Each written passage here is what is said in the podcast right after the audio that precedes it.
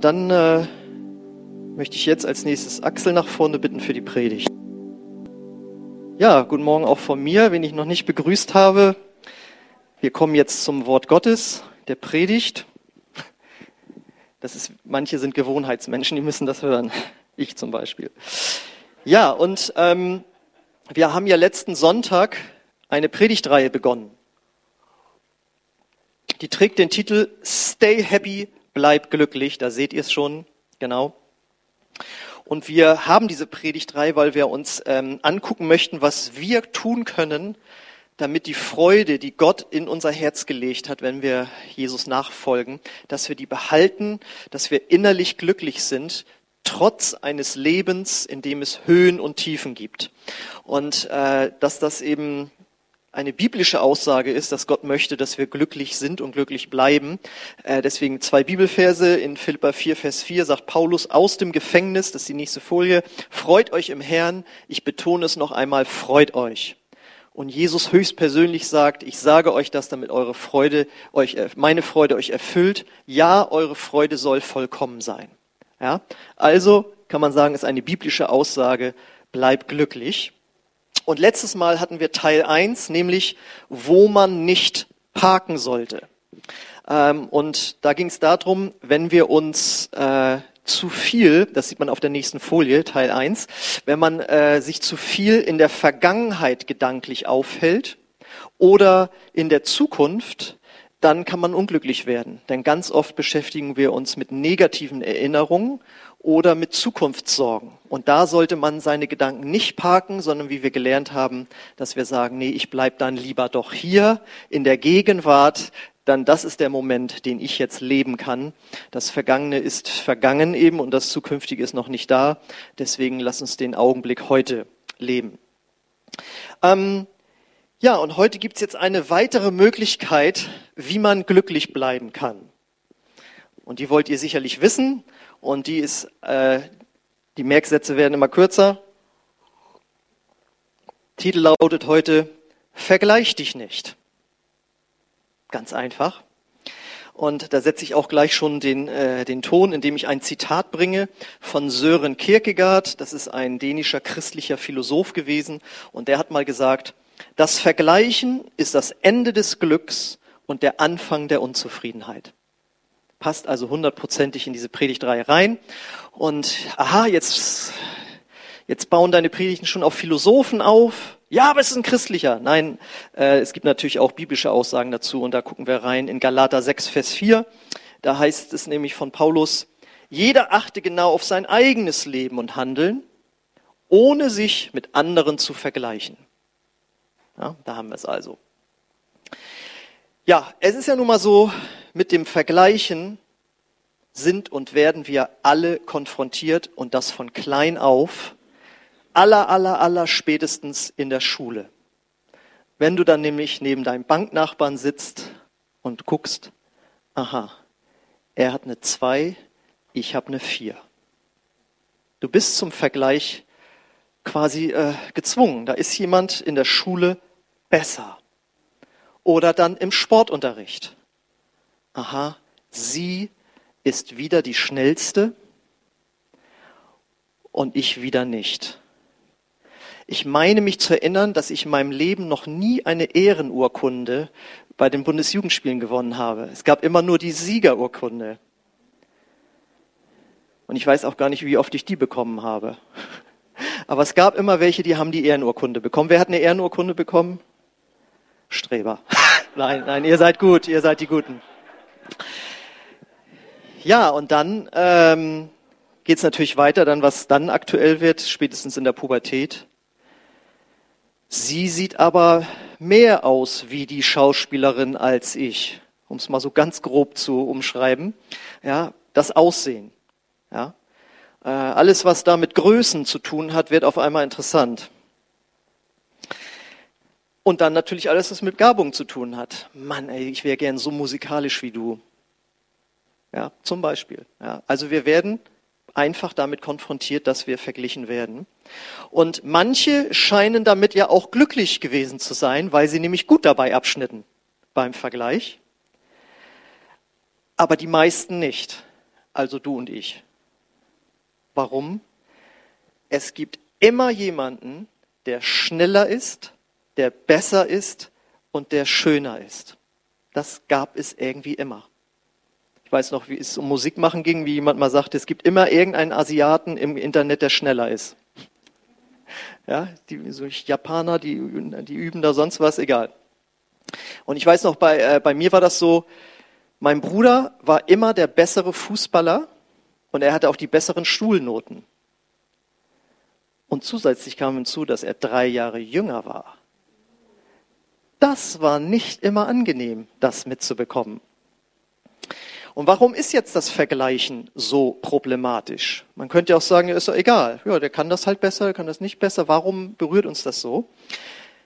Gott hat uns Menschen ja nun mal so konstruiert, weil er ein Gott der Liebe ist, ein Gott der Wertschätzung, der Anerkennung, so dass wir Liebe, Wertschätzung und Anerkennung brauchen. Das, das brauchen wir wie Essen und Trinken. So sind wir gemacht. Und weil wir in einer gefallenen Schöpfung leben, ist es so, dass uns diese Liebe, Wertschätzung und Anerkennung nicht bedingungslos oft gegeben wird. Also bei Babys schon noch, bei kleinen Kindern auch noch. Das verzeiht man schon, dass sie noch nicht sofort laufen können. Aber irgendwann geht es dann los, dass man Liebe, Wertschätzung und Anerkennung für Leistung bekommt. Das hast du aber gut gemacht. Mensch, du siehst ja toll aus. Was du Tolles kannst. Und das ist Liebe, Wertschätzung, Anerkennung, die, die, die man dadurch bekommt. Und wenn wir das einmal verstanden haben, dass wir durch gute Leistung, gutes Benehmen, gutes Aussehen, gute Performance, wie man heutzutage sagt, dass wir dafür Liebe, Wertschätzung, Anerkennung bekommen, dann wollen wir mehr davon. Da wird nämlich Dopamin äh, in unserem Gehirn ausgestoßen und das gibt ein gutes Gefühl und davon möchte man mehr. Und der Umkehrschluss ist dann aber leider, wenn wir dann eben keine gute Leistung abliefern, keine gute Performance, nicht so gut aussahen, keine so gute Figur abgegeben haben, dass dann eben nicht Dopamin ausgestoßen wird, sondern irgendwas anderes, nämlich es zieht uns runter. Auf einmal sind wir schlecht drauf, weil wir jetzt eben nicht das bekommen haben oder bekommen auf einer regelmäßigen Art, wonach wir hungrig sind, durstig sind. Und das macht uns dann eben unglücklich. Und das ist nur das eine. Vergleichen hat ja noch sehr viel mehr Nachteile. Es macht uns leider auch neidisch und eifersüchtig auf die, die es besser drauf haben, die besser aussehen, die die Sachen einfach anders und besser machen. Äh, und ich weiß nicht, wie viele Menschen ihr kennt, die neidisch und eifersüchtig sind und dabei gleichzeitig total glücklich. Gibt's nicht viele, ne? Nee. Und da gibt's auch ein interessantes Beispiel in der Bibel, das ich immer schon mal, mal äh, bringen wollte. Das passt jetzt wunderbar in die Predigt rein. Wir haben da ein super Beispiel für, nämlich König Saul.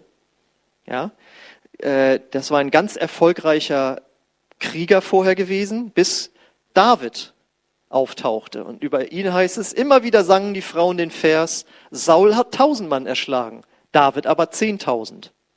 Saul hörte dieses Lied nicht gern. Er wurde sehr zornig. David trauen sie zu, dass er zehntausend erschlägt und sie glauben, dass ich nur, nur mit tausend fertig werden, dachte er, voller Missmut. Jetzt fehlt nur noch, dass sie ihn zum König machen. Seitdem war Saul eifersüchtig auf David. Und wer die Geschichte besser kennt oder dann noch weiter kennt, weiß, dass sogar ein böser Geist auf ihn kommt, deswegen. Und er wird der Todfeind von David und versucht ihn eben zu töten. Und das Ganze begann mit dem Vergleich. Und am Ende passiert sogar das, wovor er sich gefürchtet hat, eine self-fulfilling prophecy. David wird sogar König. Und jetzt ist hier das Krasse, eine andere Variante. Andere haben den Vergleich gezogen, nämlich die Frauen, Und das ist natürlich auch für Männer dann nochmal besonders interessant. Also wenn das ein Männerchor gewesen wäre, wäre auch schon nicht schön gewesen. Aber da es jetzt auch noch die Frauen sind, äh, das hat ihn dann besonders wohl getroffen. Das heißt, die haben den Vergleich getroffen, aber jetzt kommt's. Saul hat den Vergleich angenommen. Er hat sich das angezogen, wie man so sagt. Und deswegen müsste man die Predigt um den Satz erweitern, nicht nur vergleich dich nicht, sondern lass dich auch nicht äh, vergleichen. Und daraus folgt dann wiederum, vergleiche auch du andere denn nicht, denn es wird sie höchstwahrscheinlich unglücklich machen. Und da sind besonders Eltern herausgefordert, die ja immer das Beste für ihre Kinder wollen. Nicht nur Eltern, aber gerade Eltern sind herausgefordert. Sie wollen das Beste für ihre Kinder. Sie wollen, dass sie sich besser verhalten, dass sie ihre Gaben entdecken, da reingehen. Und dann bietet man ihnen das an. Nee, keine Lust. Und dann greifen Eltern zu dem verzweifelten Mittel zu sagen, Mann, dein Bruder hat in dem Alter schon das gemacht. Der aus deiner Schulklasse war neulich in der Zeitung, weil er da gewonnen hat, und du hast noch nicht mal Lust, das und das zu machen. Sie meinen es gut, es soll den Effekt haben, ach so, mein Bruder hat das früher gemacht, ach so, der steht jetzt in der Zeitung, ja, dann mache ich das natürlich auch. Das Problem ist nur, es hat den genau gegenteiligen Effekt. Es zieht denjenigen oder diejenige sogar noch runter und sagt, das schaffe ich eh nicht. Und das Gegenteil von dem, was die Eltern erreichen wollten, tritt dann ein. Und du kennst es vielleicht aus deinem eigenen Leben, äh, weil du mal selbst Kind warst äh, und vielleicht jetzt auch, wenn du Elternteil bist, äh, versuch dich dazu mal zu reflektieren. Ich habe sowas auch schon miterlebt, wenn ich irgendwo am Mittagstisch mit dabei saß und Eltern versuchten ihren Kindern was Gutes zu tun und dann geklagt haben, während die Kinder dabei saßen. Oh, wer zu nichts Lust. Und dann hoffen sie, dass er denkt, ach so, ja nee, so will ich ja nicht sein. Ab jetzt lege ich richtig los. Sondern es bewirkt bei dem Kind, ach so, meine Mutter, mein Vater hält nicht so viel von mir, weil ich ja nichts mache jetzt habe ich erst recht keine Lust mehr. Ja? Und so sollten wir uns das auch angewöhnen, dass wir nicht mit anderen vergleichen, äh, also vor, vor, allen Dingen nicht, wenn sie da äh, dabei sind. Ähm, und nach Vergleichen hat noch mehr Nachteile. Das muss uns da richtig zum Halse raushängen. Es gibt noch einen Grund, sich selbst, jetzt sind wir wieder bei uns selbst, sich nicht zu vergleichen. Es macht überheblich, wenn man gut abschneidet. Es macht stolz. Ich kann das besser. Oh, das habe ich aber besser hinbekommen. Oh, da sehe ich aber doch noch besser aus für mein Alter. Man fühlt sich dann kurzzeitig glücklich und deswegen versucht man das dann immer wieder äh, zu tun. Und da sind wir wieder dann bei dem Dopamin, das ausgestoßen äh, wird. Äh, und das kann richtig zu, zur Sucht werden. Und es ist tatsächlich so, dass alles, was mit diesem Handy zu tun hat, nicht nur, dass etwas, ein Glückshormon ausgestoßen wird, wenn du überhaupt eine Meldung bekommst, sondern wenn du halt gerade, wenn es jüngere Leute sind, die bei äh, Instagram, Facebook ist ja jetzt nur noch meine Generation, äh, aber bei, bei Facebook bist, äh Quatsch, bei Instagram bist und du postest von dir ein Foto und dann geht's ja los, es wird gezählt, wie viele Likes, wie oft wird es angeguckt, von wem wird es angeguckt. Und dann wird verglichen, wie viele Likes hat meine Freundin bekommen für ein ähnliches Foto. Und dann wird man, ist man bewundern, guckt man dann auf Influencer, wie viele äh, Likes die da bekommen. Und diese Influencer weiß ich manchmal gar nicht, also es gibt ja auch christliche Influencer, ob die das überhaupt realisieren, was für Drogen die sich die ganze Zeit reinziehen, dadurch, dass sie so und so viel Zehntausende sogenannte Follower haben. Ja, ich weiß noch, wie ich meinem Neffen mal von so einem Schlagzeuger was sagte, sag, hier innerhalb von drei Tagen ist das hunderttausendmal aufgerufen worden. Und er, wie viele Follower hat er? So, ne? Äh, also das, die denken so in diesen Zahlendimensionen, wie oft, wie viel. Und daraus wird ein Wert abgeleitet. Und je mehr du dann hast, umso stolzer kann es dann sein, dass du dann eben wärst. Und das Vergleichen hat noch eine andere negative Variante. Es kann zu sehr unsozialem Verhalten führen, wenn man zum Beispiel sich vergleicht, dabei besser abschneidet und den anderen das bewusst sagt. Das heißt, den anderen schlecht macht. Also die nicht dabei sind, nicht, sondern die anderen sagt mal, pass mal auf, das und das kann der nicht so gut. Oder der und die hat diesen Schwachsinn wieder gesagt. Oder hast du sie neulich gesehen in dem Kleid, das steht ihr doch gar nicht. Vergleich mit sich selbst, Vergleich mit den anderen, mit der, mit der Norm vielleicht. Und man fängt dann an zu lästern. Und auch das macht letztlich nicht glücklich. Weil das Problem ist, wenn man da drauf sein Fundament aufbaut, dass man dadurch dann irgendwie Glücksgefühle empfindet, das ist immer kurzfristig. Weil keiner von uns ist Gott und selbst Jesus, der alles richtig gemacht hat, wurde ja kritisiert und, und, und so weiter und verglichen, wie auch immer. Noch nicht mal er hat das hinbekommen. Sobald dann etwas passiert, wo du schlecht abschneidest selbst, bist du down, down, down. Und dann musst du dich wieder hochziehen, indem du andere vielleicht wieder schlecht machst und dich äh, wieder selbst vergleichst. Wir können also als Zwischenfazit festhalten, als Handlungsanweisung für uns, vergleich dich nicht, lass dich nicht vergleichen und vergleiche andere nicht. Damit ist natürlich nicht gemeint, dass ich nicht sagen würde, dass man sich nicht inspirieren lassen dürfte. Das ist wiederum was anderes. Ja? Wie viele haben ein Musikinstrument angefangen, weil sie jemanden gesehen haben, der das gut konnte und gesagt haben, darauf hätte ich auch Lust. Ja? Das ist keine Frage, ja, dass man da äh, sich inspirieren lassen darf. Und äh, es ist auch okay, wenn man wissen darf, dass man zum Beispiel nicht der Einzige ist, der auch Probleme hat. Ja, das vergleicht man dann ja auch. Ja, ich war jetzt gestern auf einer äh, Schulung für Gemeinden über Gemeindebau und da unterhält man sich dann ja auch mit anderen Pastoren, wie es denn da gerade so läuft. Und wenn dann sagt ein Pastor von einer größeren Gemeinde, also wir können zurzeit nur 14-tägig Kinderdienst anbieten, weil uns in Corona der Kinderdienst komplett weggebrochen ist. Dann vergleicht man das mit der eigenen Situation und denkt, ach, es geht also noch schlechter. ja? Und da fühlt man sich dann einigermaßen, ja, wenn man dann denkt, okay, weil man sonst, wenn man es nur für sich sieht, denkt, es kann doch nicht sein. Was ist passiert durch die Krankheit, äh, wo keiner gestorben ist, keiner war im Krankenhaus und trotzdem hat das so einen, einen Flurschaden erzeugt wenn man äh, quasi merkt, man ist nicht der Einzige, äh, der irgendwo ein Problem hat. Ähm, trotzdem vergleich dich nicht, lass dich nicht vergleichen, vergleiche andere nicht. Ähm, das könnte man jetzt so als Schlusssatz dann nehmen, aber das greift, glaube ich, nicht tief genug, weil ich habe ja gesagt, dieses Vergleichen setzt nun mal bei unseren Grundbedürfnissen an. Und dieses Vergleichen gibt uns ja was. Wenn man es jetzt also einfach weglässt, entsteht ja so eine Art Vakuum und das muss mit was Besserem gefüllt werden. Sonst ist das bloß ein frommer Vorsatz, hält eine Woche und dann ist man wieder voll drin. Deswegen müssen wir da noch mal eine Etage tiefer gucken. Ähm, was können wir sozusagen dagegen tun? Was müssen wir erkennen, äh, damit wir es nicht einfach nur sein lassen und dann kommt es doch schnell wieder zurück? Wir müssen tiefer blicken äh, dass wir in Gott zur Ruhe kommen über dieses Thema.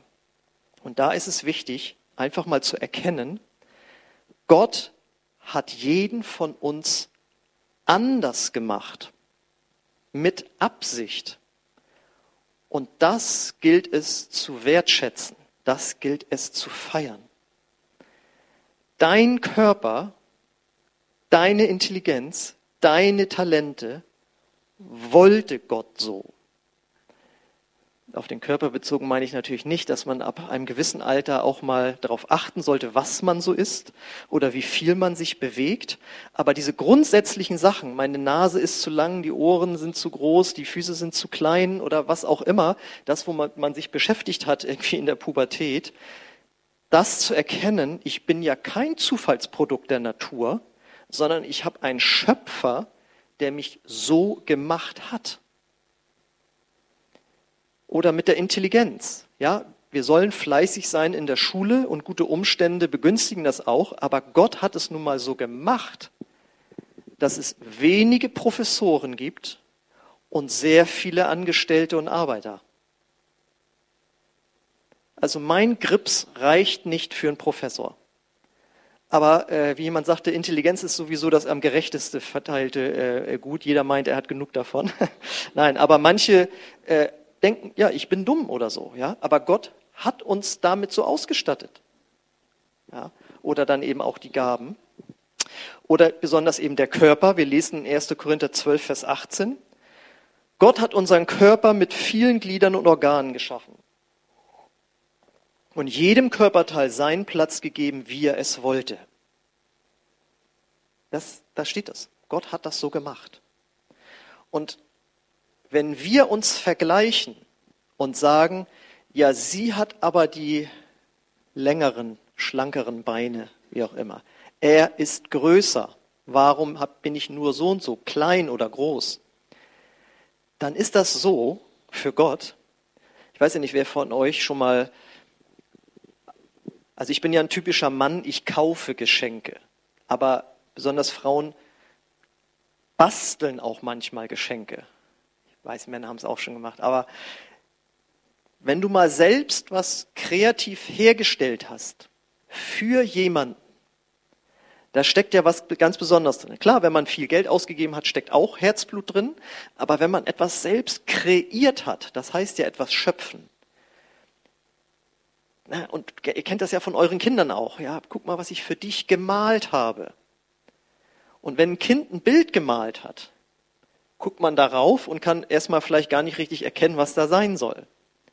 Aber jetzt stell mal vor, du sagst zu deinem Kind, was soll das denn? Da kann man ja gar nichts erkennen. Da ist das Kind ja total verletzt. Es hat sich ja so Mühe gegeben auf seinem Niveau. Und wenn du für jemanden etwas herstellst, Geschenk, für deine Kinder, deinen Partner, wie auch immer, und die sagen dann, ja, aber mein, äh, der Nachbarsjunge hat was viel Schöneres bekommen. Dann ist das doch total verletzend für dich, oder? Du hast dir doch so eine Mühe gegeben, das Geschenk so zu basteln, wie es für dein Kind sein sollte. Und so ist es im Grunde genommen, wenn wir vorm Spiegel stehen oder vor unseren Noten, ich meine gesagt, äh, da wo wir trotzdem fleißig waren und dann sagen, ja, aber der oder die sieht viel besser aus und die kann es besser, dann ist das so, als wenn ich will das nicht, ich will nicht so sein, Gott, wie du mich gemacht hast. Und da mal drüber nachzudenken, dass Gott derjenige ist, unser Schöpfer, der es gut gemeint hat mit uns, und damit meine ich nicht medizinische Erkrankungen oder so, die sind nicht von ihm. Ähm, aber so wie wir gemacht sind, das ist sein Wille. Wenn wir darin zur Ruhe kommen, das kann schon eine Menge Heilung bewirken. Jetzt ist diese Bibelstelle, wer die Bibel gut kennt, weiß, in einem anderen Zusammenhang geschrieben worden, aber trotzdem stimmt das, was ich gerade gesagt habe. Aber es stimmt eben jetzt auch. Paulus hat dieses, diesen Vers geschrieben ähm, für den Vergleich von Christen untereinander im Gemeindedienst. Er hat gesagt, wir als Kirchengemeinde sind der Körper der, von Christus und jedes Mitglied hat eine unterschiedliche Aufgabe in diesem Körper. Und das bedeutet, er will damit sagen, du sollst deine Aufgabe übernehmen mit deinen Begabung und sollst nicht dich vergleichen mit demjenigen, der eine andere Begabung und eine andere Aufgabe hat. Das sollst du nicht tun. Denn wir lesen äh, im nächsten Vers, Verse 25 und 27. Nach seinem Willen soll unser Leib nämlich eine untrennbare Einheit sein, in der jeder einzelne Körperteil für den anderen da ist. Ihr alle seid der eine Leib von Christus und jeder einzelne von euch gehört als ein Teil dazu. Das bedeutet, wir sollen uns nicht vergleichen, zum Beispiel mit anderen Christen. Warum kann der so gut reden? Warum kann die so gut singen? Warum ist er oder sie so beliebt bei den Kindern? Was immer das auch ist. Und Gott sagt, das ist nicht die Aufgabe, die ich dir zugeteilt habe in der Gemeinde. Oder deine Zeit ist noch nicht gekommen. Das kann auch sein. Ja? Aber das zu erkennen, dass da eben Gott mit seinem Willen hintersteckt, das kann auch Ruhe reinbringen in das Vergleichen. Und das führt auch zu der nächsten Überlegung. Gott hat nun mal grundsätzlich mit jedem von uns einen anderen Weg. Und das gilt es zu respektieren. Kleine Begebenheit aus dem Leben äh, von Jesus in Johannes 21, Vers 21 bis 22. Da lesen wir, nämlich Petrus fragte nun, also Petrus fragt Jesus über Johannes, Herr, was wird denn nun aus ihm? Dankeschön. Jesus erwiderte, wenn ich will, dass er so lange lebt, bis ich wiederkomme, was geht's dich an? Folge du mir nach. Das ist doch erhellend, oder? Herr, warum gebrauchst du den so stark? Warum ist der so und so gesegnet? Warum passiert bei ihm oder ihr das und das? Gott sagt einfach so, wenn das, wenn ich den dazu berufen habe, was geht dich das an? Kümmer du dich um das, was ich dir gezeigt habe. Gott hat einen bestimmten Plan für dein Leben, wo es auch zu entdecken gilt, äh, was du da zu tun hast. Du bist da nicht passiv, wirst da nicht einfach durch so einen Lebensstrom, kannst nichts machen, sondern Gott will schon, dass wir uns da auch äh, hier reinknien. Aber Gott hat einen bestimmten Weg für dich, der anders ist als der der anderen. Und das Einzige, was du zu tun hast, ist, Jesus nachzufolgen und zu entdecken, was für bestimmte Berufung, was für einen bestimmten Weg er für dich hat. Und wenn du das tust, kannst du auch da drin zur Ruhe kommen. Ja, ich bin jetzt 25 Jahre im vollzeitlichen Gemeindedienst. Wenn ich mich permanent mit anderen Pastoren vergleichen würde, dann würde ich ja totunglücklich werden. Es gibt Leute, die sind äh, 10, 15 Jahre äh, jünger, äh, was die schon auf die Beine gestellt haben, Wahnsinn. Ja, aber das macht unglücklich. Ja, und deswegen lasse ich das weitestgehend sein. ähm, wenn du aber Jesus nachfolgst, und das bedeutet mit ihm im Kontakt bist, dann wirst du deinen Wert unabhängig von den bewerteten Leistungen erkennen. Und das ist dann der ganz große Durchbruch, weil dass wir Liebe, Wertschätzung und Anerkennung brauchen, ist ja was Gutes aber Gott wollte sie uns geben erstmal ohne Leistung. So wie Babys und Kinder ohne ihre Leistung geliebt sind. Schon, die sind ja schon geliebt, bevor sie auf die Welt kommen. Ähm, und natürlich sollen wir auch ein Lob bekommen und es wird ja auch, äh, wenn wir gestorben sind, kommen wir ja alle, wie es heißt, vor den Richterstuhl Christi. Da geht es aber nicht um Himmel oder Hölle, sondern geht es darum, wie wir mit unserer Zeit und unseren Begabungen in unserer Berufung umgegangen sind. Ja, das heißt, eine Belohnung gibt es da schon auch. Also es ist nicht, dass das jetzt völlig egal wäre. Aber die Grundlage ist, dass wir uns erstmal geliebt und wertgeschätzt fühlen ohne unsere Leistung.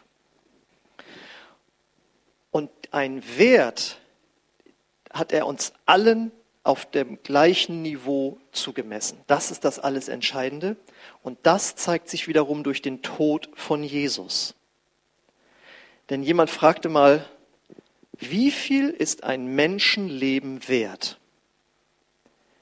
Wie könnte man deinen oder meinen Wert berechnen oder beziffern?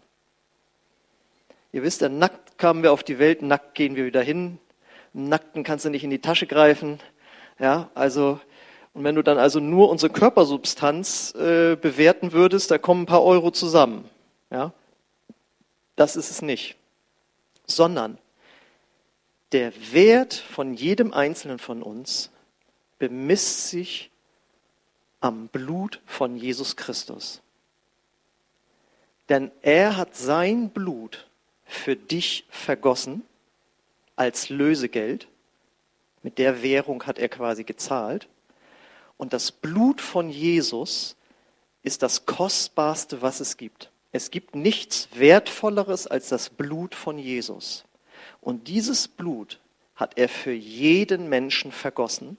Und deswegen ist auch jeder Mensch wertvoll. Deswegen sollen wir zum Beispiel auch sogar unsere Feinde lieben. Die sind nämlich auch wertvoll als Mensch.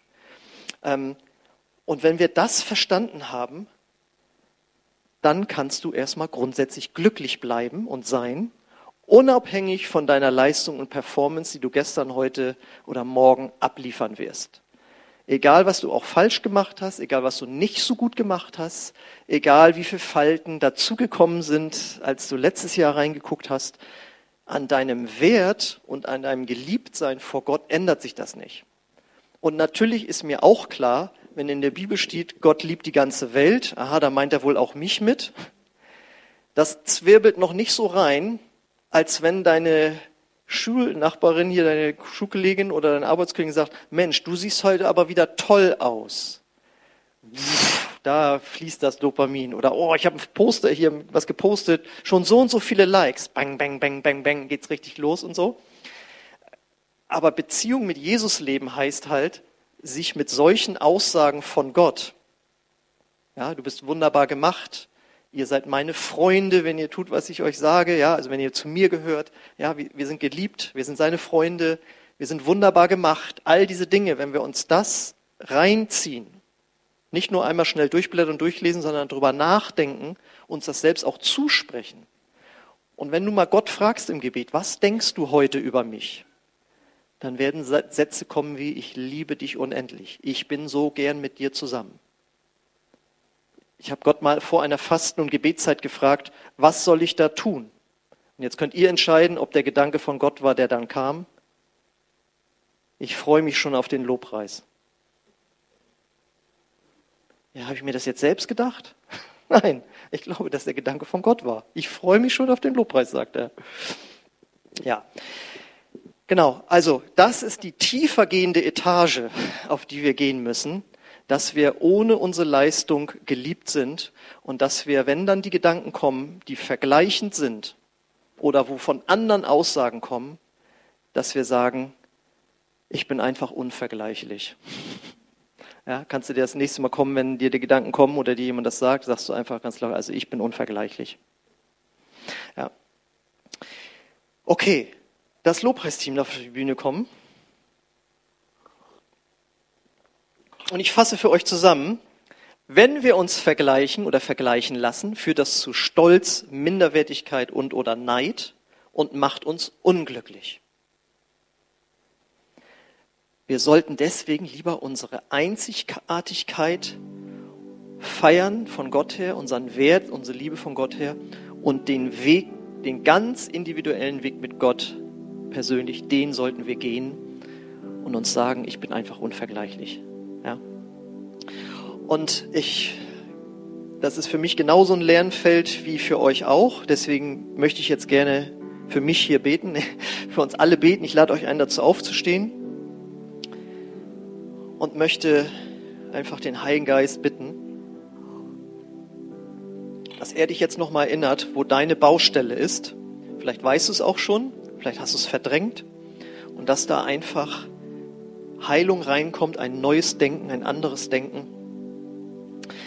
Vater im Himmel, ich danke dir dafür, dass du uns besser kennst, als wir uns kennen.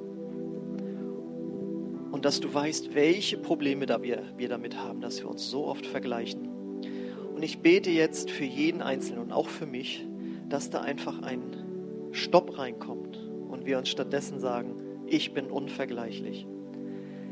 Vater, ich bete, dass du jedem zeigst, wo die persönlichen Baustellen sind und dass wir uns da jetzt heute vornehmen, auch da will ich nicht weiter reingehen oder eben ganz schnell wieder umkehren, wo ich gemerkt habe, ich bin da wieder reingetappt und es hat mich runtergezogen oder es hat mich stolz gemacht und deswegen bin ich unglücklich geworden.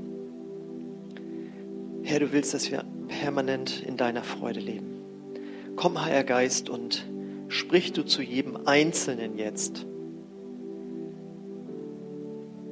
wo ein anderes Denken kommen soll.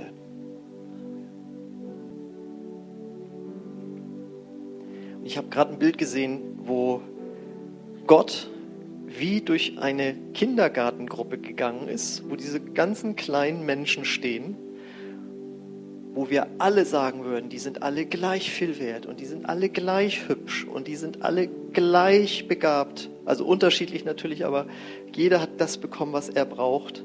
Und das versucht man Kindergartenkindern zuzusprechen. Und genau so spricht Gott uns das zu. Ihr seid meine Kinder und ihr seid alle gut gemacht, ihr seid alle gut begabt worden. Ich habe einen guten Plan für jeden von uns und keiner soll sich vergleichen und schlecht denken über den anderen, nach oben oder nach unten gedacht. Und ich bete, dass wir darüber eine Erkenntnis haben, Vater, jeder einzelne von uns, dass wir Kinder Gottes sind, die gut gemacht sind. Komm, Heiliger Geist, und füll damit unsere Herzen aus.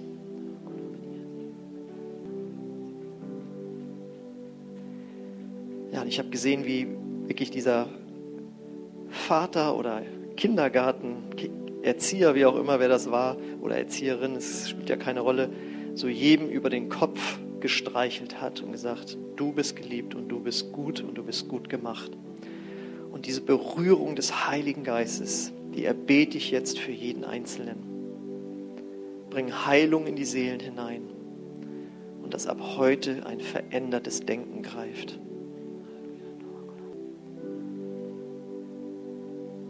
Und ich empfinde auch, dass einer oder mehrere hier ist, du bist so oft verglichen worden und das hat dich so runtergezogen. Und Gott möchte das heute heilen.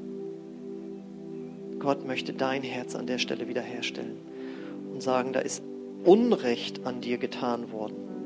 Und ich, dein Vater im Himmel, bin nicht so, sondern für mich bist du unvergleichlich. Deswegen lade ich dich ein, wenn dich das betrifft, wenn dich da etwas erinnert an deine Kindheit, an deine Erziehung oder an deine Schule, wer immer das war. Vergib diesen Menschen. Bete, dass der Heilgeist dein Herz heilt und sprich für dich aus, ich bin unvergleichlich. Ich nehme deine Heilung an, Gott.